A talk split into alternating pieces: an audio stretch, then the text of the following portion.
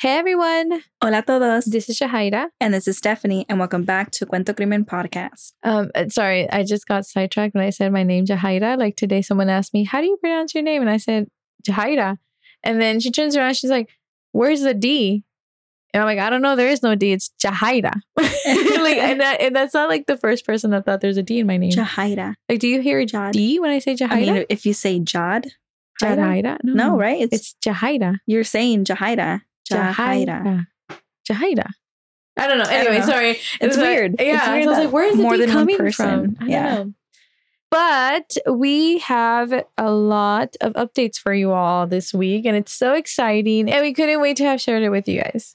So, our little update is that yesterday we went to go pick up our printed shirts um, for merch. And we're really excited because we were able to print them out, you know, from a, a small business here in the Bay Area. Mhm. So, yeah, we are super excited. We have the t shirts and now waiting on just one more item to get here. And then we'll be all set. Well, actually, maybe maybe like two items. Oh, okay. Two items. Yeah, two items. But, But basically, we're getting closer, closer. to finally having it all set. So yeah, we're waiting for two more items. One is on their way. The other one we're still working on it. So yes, we are getting items, and it feels like we're getting closer, but we still need to work on one more um, to make it more official for that. But that one seems like it won't take too long, right? Um, and everything. So yeah, that's Yeah. our merch update. So we're super excited. Yeah, we are very excited. But anyways, shifting gears. Is that how you say it? Shifting gears, turning gears, Shifting gears. shifting gears. Shifting gears. Okay, yeah. shifting gears. Hoy les traemos un nuevo caso y el caso de hoy was a requested one. So shout out to the person who shared this case with us. Y los tardamos un poquito con este caso. So we do apologize for the delay. Sometimes, you know, we're a small team. So, you know, the requests are there and we just try to make it down the list. But Yeah. sometimes it gets difficult. Um, Or sometimes the list is just really long. yes. so, yeah. And sometimes we're getting a request from TikTok or we're getting a request from Instagram or like just a friend or even text message. Like, so they're coming from a lot of different ways. And so we have to like also organize that. So that's Mhm. why we take a little bit long. But here we are nonetheless. So yeah. we don't want to discourage y'all from sending us, you know, case requests because we do get to them. We promise we do. We do. And actually, like in this very moment, I think that we're reaching the end of the Mhm. request case. So chances are, if you request a case, you'll probably hear it within the next month or so, porque ya, ya estamos llegando al último. Yes. So, el caso de hoy tomó lugar en el año 2019. And unfortunately, it's another case of how badly a divorce can end. Jennifer Farber Dulos went missing while her and her former husband were going through a divorce. Y antes de empezar, we would like to give you all a heads up because we will be talking about sensitive topics. Queremos darles una advertencia porque vamos a hablar sobre temas sensibles. Y también queremos decir que hablamos de estos casos con todo respeto a las familias y a las víctimas. Okay, let's begin.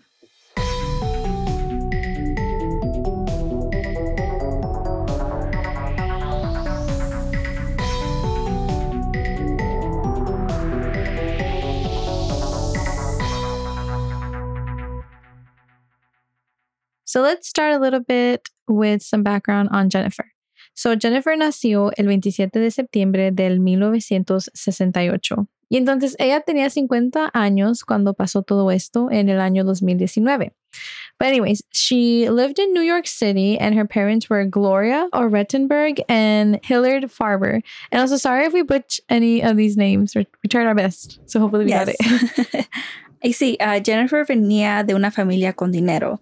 Um, and we read que both her parents had good careers and good jobs and, and they were well off.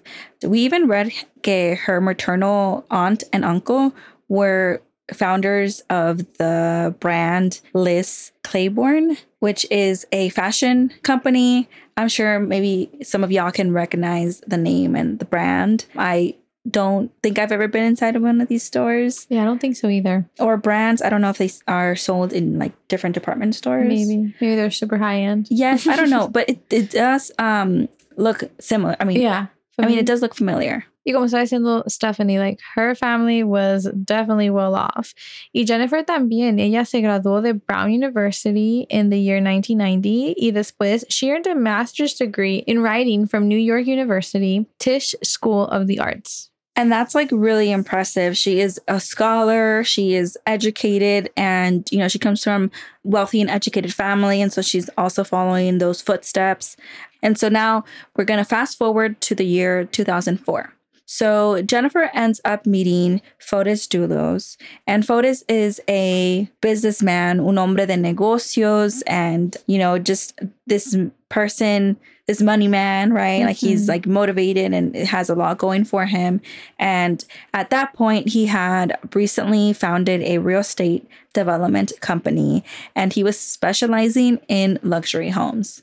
And honestly, props to him because, as many of you know, starting your own business is always a goal, but it is a lot of work. Like I remember the very mm-hmm. beginning of this podcast, y todo lo que se toma en cuenta, it's a lot. So props to him. And we aren't too sure if like the conversations that Fotis and Jennifer were having were related to this project that he had just started or like de qué se trataban las conversaciones, pero lo que sabemos es que Jennifer and Fotis empezaron a mandar correos electrónicos back and forth. And, you know, we all know how it goes. Una cosa leads to another, and eventually they ended up getting married. But right off the bat, there was a red flag porque Fotis was actually getting divorced from his first wife. Entonces, su divorcio pasó durante el mes de julio del año 2004 y al mes siguiente, en agosto del 2004, ellos dos se casaron. Just kind of like back to back. If you think yes, back to back. Like people can see, like yes, like a red flag, but people might be like, "Oh, when you know, you know."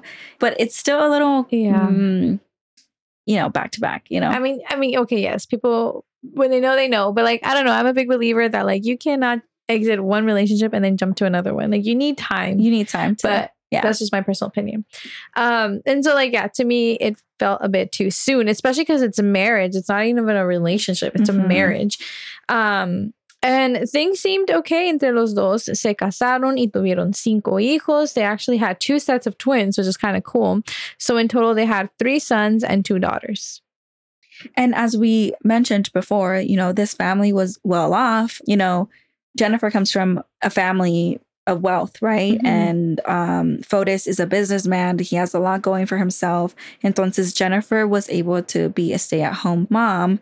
But, you know, given her background and things like that, she was still hustling, right? Ella era una escritora for Patch.com and she had her own blog. I've always wanted to have my own blog. I feel like she was living my career dream. Yeah. um, I don't know. I just think it's so cool that she was doing that.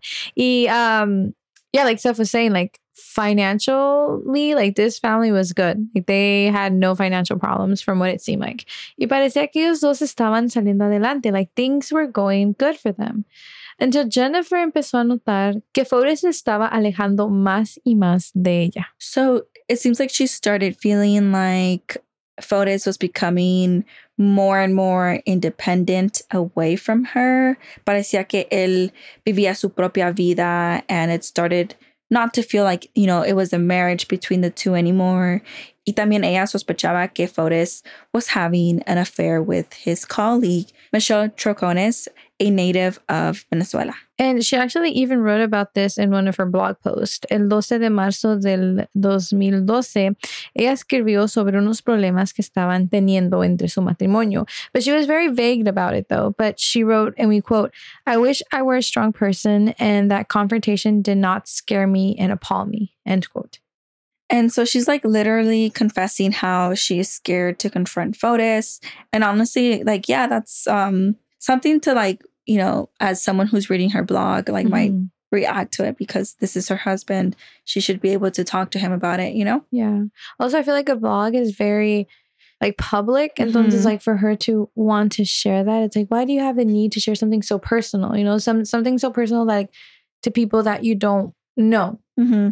Um, and also, I don't know, I feel like if I mean confrontation is hard, but there's there's like a fine line between confrontation is hard and being scared mm-hmm. to confront your partner or like why are you scared to confront your partner But at the end of the day, Jennifer no se dejó llevar por el miedo and she took action. El 20 de junio del 2017, ella le pidió el divorcio a flores y ahí es cuando cambió todo. So, as soon as she filed for divorce, Jennifer moved out of their home and she started renting a house. This place that she was renting out was only 70 miles away from, you know, the family home that she once lived in. And Jennifer también se llevó a sus hijos con ella, and she knew that this was going to upset uh, Fotis. En los papeles del divorcio, she wrote how she believed that Fotis would be very mad and upset. And she said, and we quote, I know that filing for divorce and filing this motion will enrage him. I know he will retaliate by trying to harm me in some way. End quote. That quote is so strong because it's like, it's almost as she like sensed it, you know?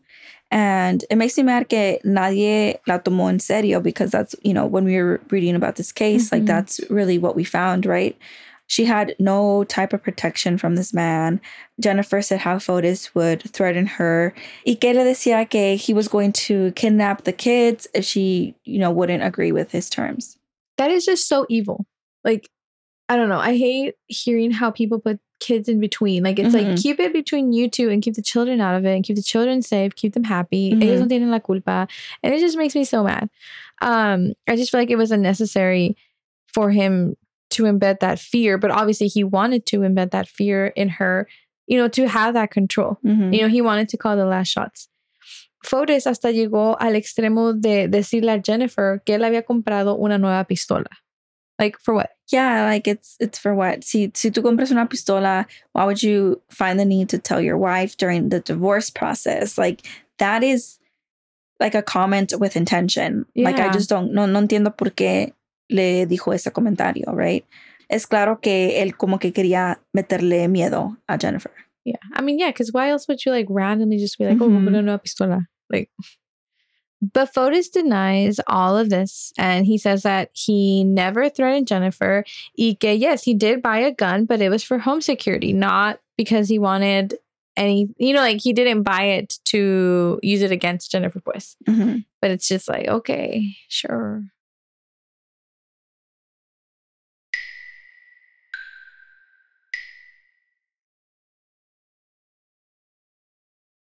Um, one thing for sure, I am glad that, you know, Jennifer filed for divorce and immediately left, right? Mm-hmm. So she knew that she couldn't be in that house.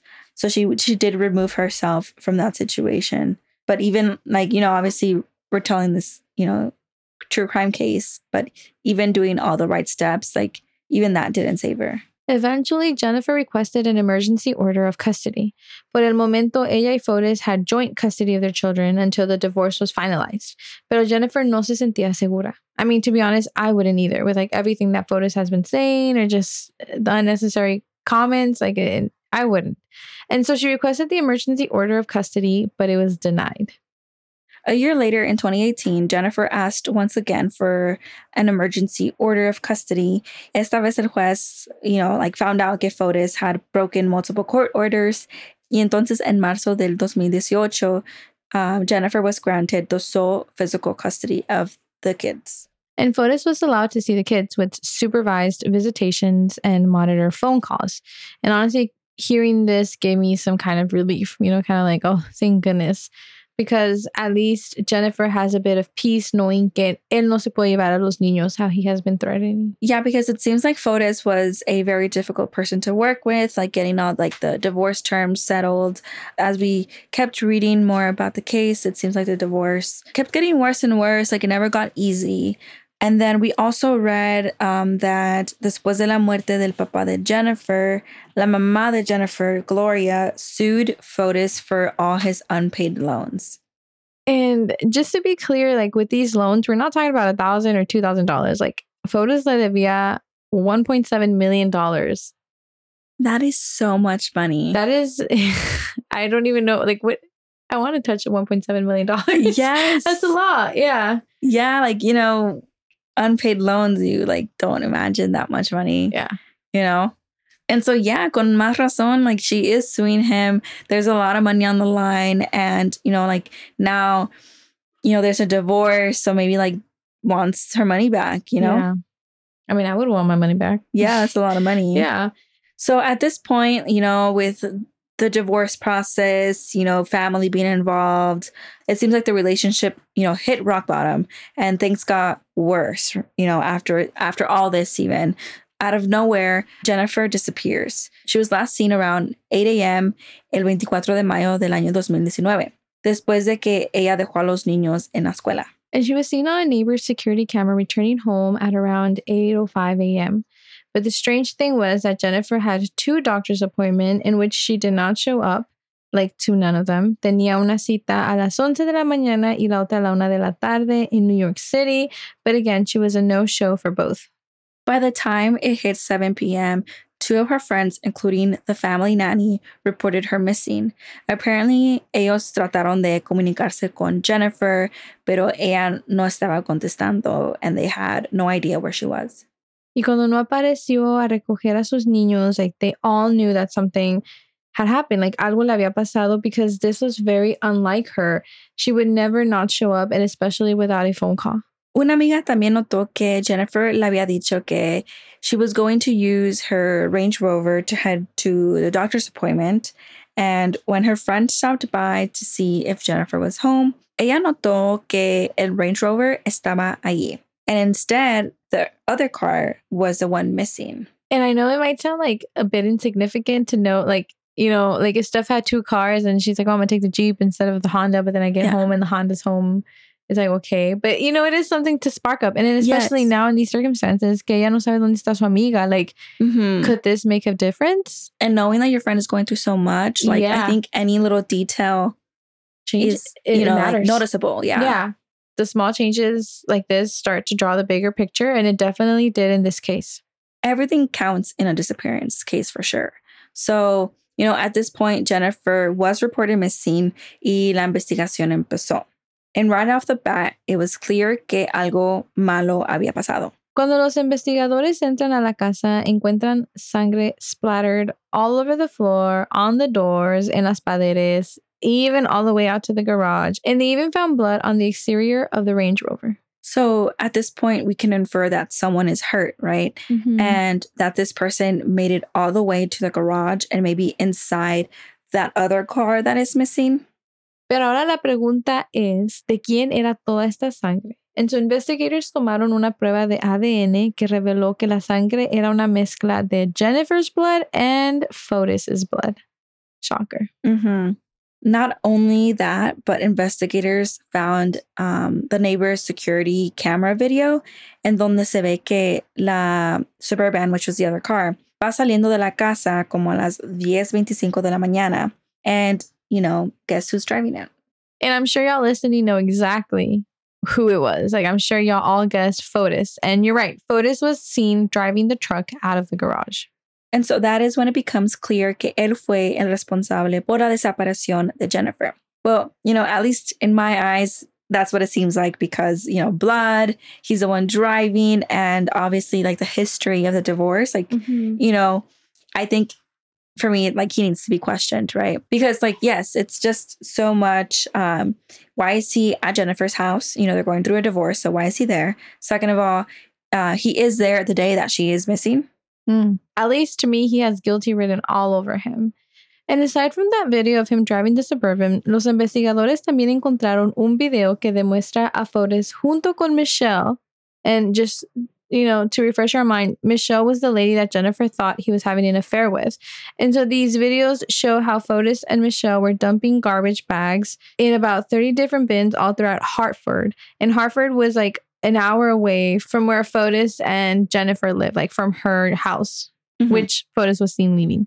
So just to bring up again, Jennifer was suspicious that Fotis was having an affair with Michelle. And at this point, you know, it is true. Fotis la estaba engañando con Michelle. Y parece que, you know, she was involved with this whole situation because, you know, she's helping him out, Mm. dumping things. Es su cómplice. Mhm. Y los investigadores looked through the trash bags y encontraron ropa con sangre y también encontraron a bunch of cleaning supplies. So, I mean, if we start to add up, you know, like, I feel like we don't have to be investigators to kind of know like bloody clothes, cleaning supplies. It's kind of clear why they had that and what happened. Los investigadores obviously are finding, you know, very suspicious things and and Fotis is walking around dumping things and he is going through a divorce with a woman that is missing. Mm-hmm. So things are not looking good for him and investigators are definitely interested in him. Entonces, ellos creen que Fotis biked over to Jennifer's house y que allí esperó hasta que Jennifer regresó from dropping off the kids. And the reason why they believe that he biked was like when they didn't see another vehicle around, and also they found some tire marks coming in through the back. So that's where the biking comes from. But then they believe that once Jennifer arrived to the house, que Fotis la atacó, and they believe that that's where he killed her. And then they believe that Fotis se estaba deshaciendo del cuerpo when he was throwing away all those trash bags. But despite all of this, nunca encontraron el cuerpo de Jennifer. They have done, you know, so many searches, both with like helicopters and canines, pero nunca encontraron nada. And it's interesting because we've seen in the past how sometimes not having a body like it's hard to find someone guilty because we don't have the body. Mm-hmm. But thankfully, that was not the case for this one. I mean, it sucks, yeah, that we're assuming that Jennifer has passed away. Mm-hmm. And Fotis and Michelle y hasta el abogado de Fotis, Douglas Mawhinney, fueron arrestados. And I know, like, y'all are like, wait, you know, Fotis's attorney was arrested. Why? in the picture. But like, how? You know.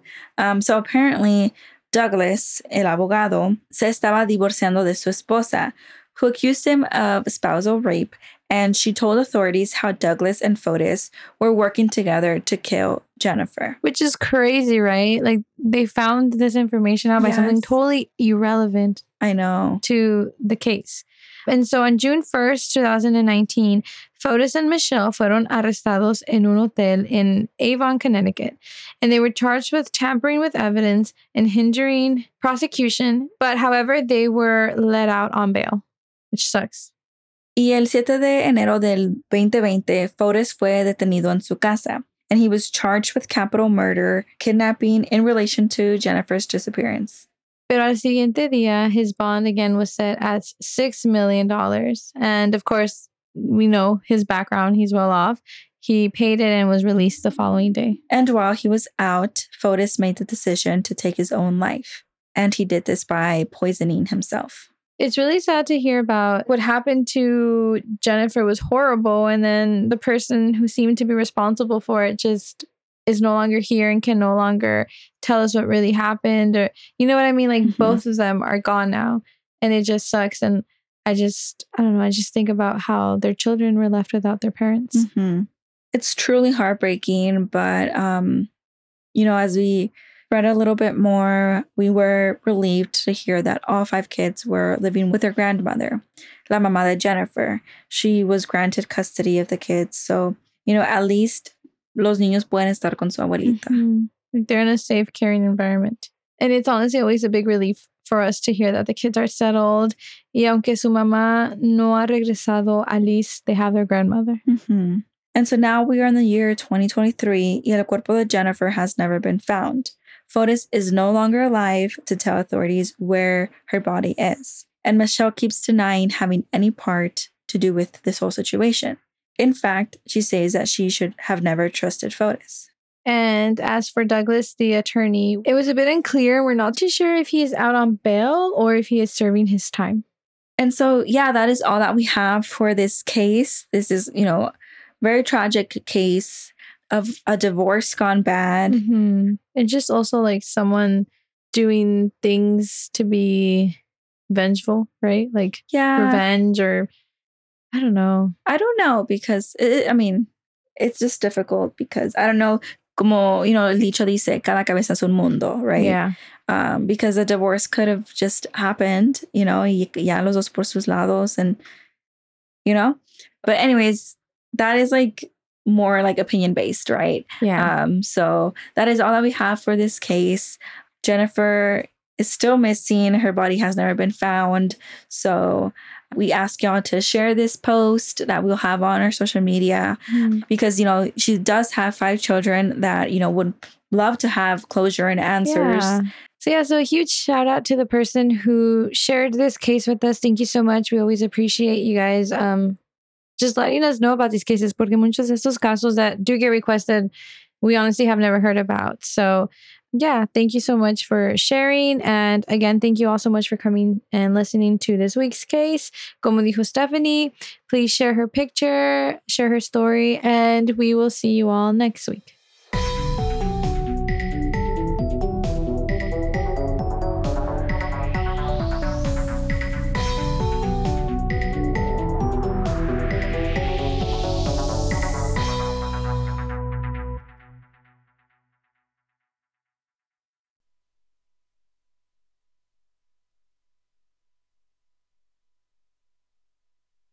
Is Ryan here, and I have a question for you. What do you do when you win?